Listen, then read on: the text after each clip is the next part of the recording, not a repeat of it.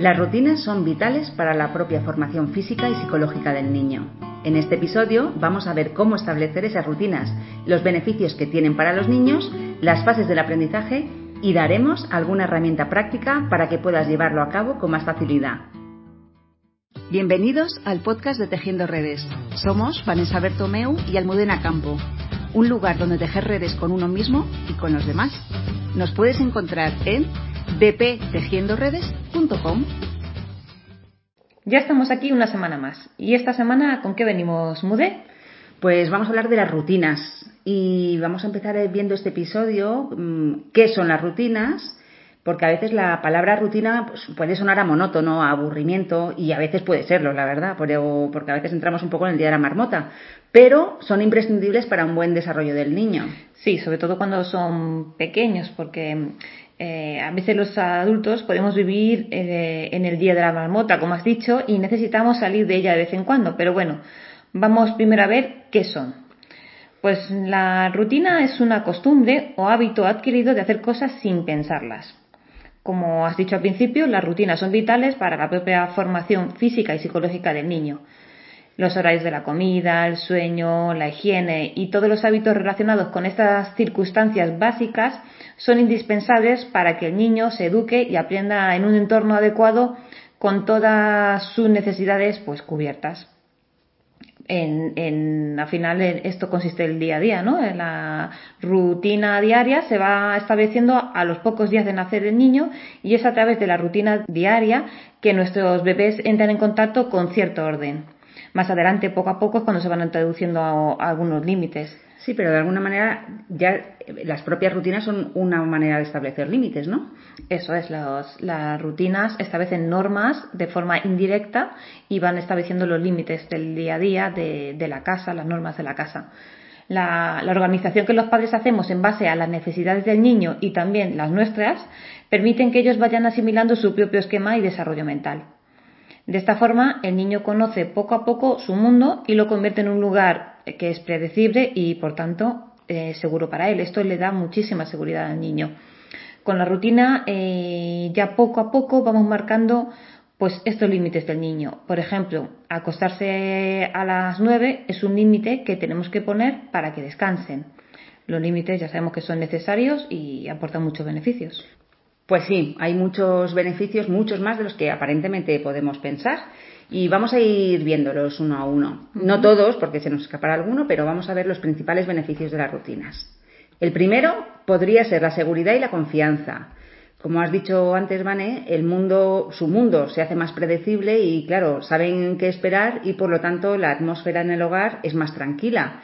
Los niños necesitan la rutina para sentir esa seguridad que has dicho, porque ningún niño se siente cómodo en una situación en la que no sabe qué esperar.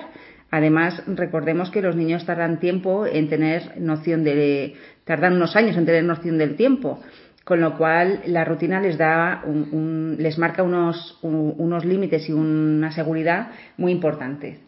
De alguna manera les da sentido de orden y es dentro de ese orden donde nace también la libertad y porque tú cómo te sientes cuando tienes incertidumbre en tu vida. Pues a veces da un poco de vértigo, ¿no? Pues los niños les pasa lo mismo, les se sienten inseguros y da vértigo. Así que es importante este primer beneficio de seguridad y confianza. El segundo podría ser lo que ya también ha recalcado Vanessa, que sería marcar los límites y los límites le indican al niño que toda actividad tiene una duración. Por ejemplo, si establecemos el baño a las siete y media, pues sabemos que de siete y media a ocho es baño. Y marcando límites eviten las luchas de poder, porque si sabe que a las ocho se termine, se termina, luego no tienes que luchar para que deje de jugar en el baño y porque hay que salir ya y entonces el niño quiere jugar. Bueno, así que marcando límites evitan luchas de poder porque los niños ni siquiera se, se cuestionan ese límite. Se hace y ya está, lo tienen asumido, integrado. Bueno, y esto al final está relacionado con lo del reloj interno que tenemos que ir eh, acompañando en el niño para que lo vaya adquiriendo. Porque los niños no usan un reloj como podemos tener nosotros, pero tienen su propio reloj biológico. Y somos nosotros, los adultos, los que iremos creándolo. Si todos los días a las siete y media los bañamos, a las 8 le damos la cena y a las 9 los acostamos, pues poco a poco vamos a ir trabajando en este reloj biológico. Y el niño sabrá eh, lo que está al llegar y si además siempre lo hacemos en el mismo orden, pues es que ellos saben perfectamente qué viene después y por tanto qué vamos a evitar. Pues las rabietas, las temidas rabietas porque si saben que después del baño van a cenar, pues no tendrán que llorar porque tienen hambre y saben que luego les vamos a poner su cena y después les leemos el cuento y vamos a la cama. En fin, evitamos esas luchas de poder, evitamos las rabietas, evitamos entrar en conflicto. Además, otro beneficio sería que, bueno, pues que aprenden el concepto de esperar y practicar la paciencia, que ya se sabe que la juventud y los niños la paciencia no es algo innato ni muy desarrollado y esta es una manera de practicarla. Saben cuáles son los pasos y por tanto poco a poco lo interiorizan y como saben cuáles son podrán esperar y practicar la paciencia. Y el último beneficio que vamos a nombrar ahora es muy importante y es el sentido de pertenencia, porque los niños necesitan sentir que pertenecen a la familia y si trabajamos juntos para seguir las rutinas, además podemos construir momentos de conexión con nuestros hijos. Bueno, hasta aquí lo hemos entendido todo, está todo claro, todo estupendo, pero seguro que muchos padres se están preguntando, vale, ¿y cómo lo hago? ¿Cuándo, las ponemos? ¿A qué edad cada cosa? Así que, Vane, te toca darnos alguna pista. Bueno, pues hay que empezar cuanto antes para ir dándole esta seguridad de la que hemos hablado. Es interesante marcar un horario e intentar respetarlo a diario. Eh, el anticiparse a lo que pasará proporciona seguridad y confianza al niño y cualquier momento es el adecuado para crear los hábitos, al despertarse, a la hora de comer, de dormir, a la hora de llegar del colegio. Eh, cada momento tiene que tener su, su, hábito. Es importante predicar con el ejemplo, como ya sabemos, porque los niños suelen copiar lo que ven. Sí, decía Einstein, ¿no? Que el ejemplo no es una manera de enseñar, sino que es la única. Eso es. Y bueno, además hay que tratar eh, de dar consignas muy claras y asegurarnos de que el niño las ha entendido perfectamente. Para esto podemos, como siempre decimos, a su altura, le miramos a los ojos, le damos la consigna y si vemos que no nos está prestando mucha atención, le decimos que se nos la puede repetir. Sí, son las herramientas básicas de comunicación y conexión con el niño. Eso es. Eh, y luego, por supuesto, el, tener en cuenta el nivel de desarrollo que tiene el niño. Y no con esto porque a los cinco años espere algo, en mi hijo con cinco años lo tiene que hacer, sino que tenemos que tener en cuenta el nivel de desarrollo de nuestro hijo. No se le puede pedir lo mismo además a un niño de dos años que a un niño de seis. Y por supuesto, no pedirle más de lo que ellos pueden dar. Ni tampoco, ni tampoco sobreproteger haciendo más por ellos de lo que ellos pueden hacer, porque eso es incluso más contraproducente, ya lo hemos hablado más, muchas veces, el, la sobreprotección. Así que ni más ni menos, intentar adecuarnos al nivel de nuestro hijo. Eso es, no llevarlo ni a la sobreprotección ni a empujarle más de lo que el niño está eh, preparado para hacer. Y bueno, para esto es súper importante tener presente las fases del aprendizaje para poder respetarlas y que el niño lleve su propio ritmo. Vamos a ver cuáles son, pero también hay que decir que estas fases se pueden utilizar en todos los procesos de aprendizaje, independientemente de la edad. Y, y, es la manera final en la que vamos aprendiendo. ¿Cuáles son estas fases? Pues mira, estas fases, que como acabas de decir, va desde los 0 años hasta los 99, es para cualquier tipo de aprendizaje, Vamos a pasar por estas cuatro eh, fases. La primera es la incompetencia inconsciente, es decir, no sé que no sé, no soy consciente de que no sé algo. Ahora, después vamos a poner, voy a, poner las, voy a decir las cuatro fases y luego ponemos un ejemplo más claro. Esta primera fase, incompetencia inconsciente, no sé que no sé. La segunda sería incompetencia consciente. Aquí ya me doy cuenta de que no sé hacer algo, no estoy entrenado y no sé hacerlo, pero ya soy consciente de que no sé hacerlo. La tercera fase sería competencia consciente. Es decir, empiezo a entrenar y a practicar aquello que quiero hacer o que quiero desarrollar, pero aún no tengo la destreza suficiente y tengo que poner toda mi atención en esto que estoy haciendo mientras entreno. Y por último, la competencia inconsciente. Aquí ya en este estado del aprendizaje yo ya he integrado esa habilidad, esa capacidad, ese lo que sea, esa destreza y no me hace falta estar concentrado en la tarea para hacerla bien, la tengo automatizada. Vamos a poner un ejemplo. Eh, por ejemplo, los niños cuando son muy pequeños eh, los niños ni siquiera son conscientes de que no saben montar en bici. Hasta que un día, eh, y esa sería la fase de incompetencia inconsciente, no sabe ni siquiera que existe algo que se llama bici, no tiene ese concepto. Entonces, eh, llega un día que a base de ir al parque, un día se da cuenta de que hay un niño montando en bici y ahí toma conciencia de, ala, a mí me gustaría aprender a montar en bici, pero no sé hacerlo. Esto evidentemente es más a nivel inconsciente, pero el niño ya sabe que no sabe montar en bici. Y entonces le pide una bici a sus padres y el padre pues le compra la bici o la madre y se lo llevan al parque a enseñarle a, montar. Aquí pasaríamos de la tercera fase. La, primera es la incompetencia inconsciente, la segunda la incompetencia consciente, el niño pide la bici y en esta empieza a practicar. ¿Y al principio qué pasa? pues que tiene que ir con el 100% de su atención en mm, levanto los pies del suelo, los pongo en el pedal, pedaleo, miro al frente porque si giro la mirada me caigo, en fin, tiene que ir súper, súper concentrado para poder montar en bici. Y cuando ya ha entrenado lo suficiente, ya ha montado lo suficiente en bici, eh, pasamos a la cuarta fase que es la competencia inconsciente. Es decir, el niño ya monta en bici sin tener que pensar en lo que estamos haciendo, eh, o sea, en lo que está haciendo, puede ir hablando con un amigo, mirando para la derecha y no se va a caer. Y estas cuatro fases son las que las fases del aprendizaje que podemos aplicar a cualquier eh, época de, o cualquier aprendizaje de nuestra vida. Por ejemplo, eh, pues no sé, cuando somos más mayores, el carnet de conducir. Ahora mismo, cuando llevas ya unos años o un tiempo, conduces casi de manera automática, pero al principio tienes que ir mirando retrovisores, el tal, cambio de marcha, levanta, pues lo mismo. Y visto ya las fases, ahora Vane, cuéntanos cómo podemos ayudar también a nuestros hijos a crear esas rutinas, que reconozco yo que es algo que he tenido que aplicarme mucho porque soy un poco anárquica y arrítmica. Pero, bueno, es importante tener esas rutinas y podemos practicarlo o podemos apoyarnos en, en herramientas. Cuéntanos un poquito, ¿qué podemos hacer? Vale, bueno, ya hemos contado los beneficios que tiene el, crear unas rutinas para los niños, aunque seamos un poco anárquicos y ya hayamos podido vivir nuestra vida de forma no tan ordenada, cuando tenemos hijos eh, es importante tener estas rutinas. Evidentemente, en la primera infancia y en la infancia la adolescencia hay que ir eh, haciéndolo de otra manera y ser muchísimo más flexibles. Pero bueno, para que puedan llegar a una adolescencia con seguridad, y con unos límites y unas normas bien establecidas sin haber entrado en luchas, eh, es importante pasar por aquí. Y para crear unas rutinas es súper interesante utilizar pues una tabla, hacer una tabla de rutinas pero con ellos, donde dejamos que sea la rutina la que mande y no nosotros. Y además no hay recompensas, no hay nada de caritas sonrientes, ni tristes, ni nada. Es algo que se da como por sentado.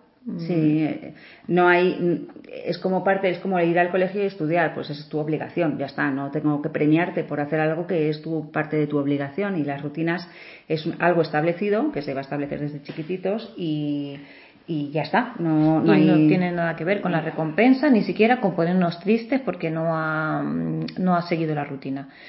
Vale, además, la rutina tampoco es que sea absolutamente inflexible, quiero decir, no es un límite del no gritar o no pegar, que es un límite que nunca se debe traspasar y si se traspasa siempre tiene que decirse y cortarse, sino que la rutina es una rutina, pero bueno, a lo mejor el fin de semana se puede ser más flexible con los horarios, se puede, hmm. o sea, que no es un límite claro y establecido, es, es un límite para diario, así vamos a ponerlo así, pero no es eh, algo que, de vez en cuando hay que saltarse porque además nos da flexibilidad a, la mente y no claro. Eh, porque algo siempre esto como siempre como todo cuando nos, nos, vamos a los polos no es lo bueno ni hay que ser siempre una rutina eh, a las 8 en punto todos los días hay que cenar a veces pueden ser a las 8 y 10 y no pasa nada porque así le damos y aportamos flexibilidad a nuestra mente y al de nuestros hijos bueno, ¿cómo hacer una tabla de rutinas? Pues podemos crear un póster eh, eligiendo el tipo de tabla de rutinas. Si de mañana, de tarde, de noche,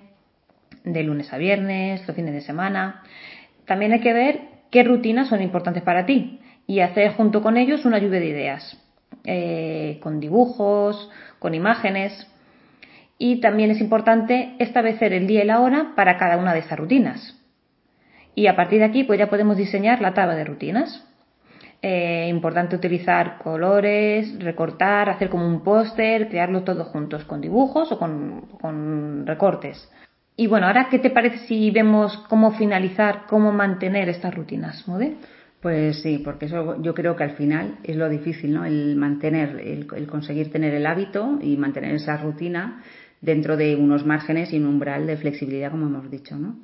Así que, bueno, mm, ¿cómo las mantenemos? Cuéntanos, porque yo me pierdo un poco. Tú eres más experta que yo en rutinas. Sí.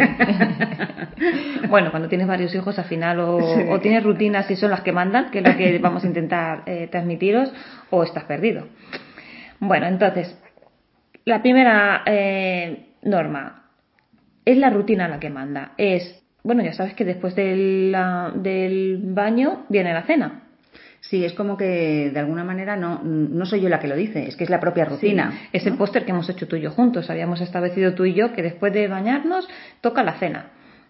Y ya está. Y Entonces es la rutina, no, no, soy yo la que lo dice. Ojo, cariño, también me gustaría, pues yo qué sé, ponerme a jugar, pero es que ya sabes que ahora nos toca hacer no sé qué. Claro. Entonces, tenemos que seguir estas rutinas con firmeza, pero con cariño también. Para ello tenemos que establecer unas expectativas claras. Es, en cuanto termines entonces ya podrás. En cuanto termines de recoger los juguetes de la bañera, entonces podemos ir a cenar. O responder con una pregunta, ¿te gustaría hacer esto por ti mismo o necesitas eh, o quieres mi ayuda?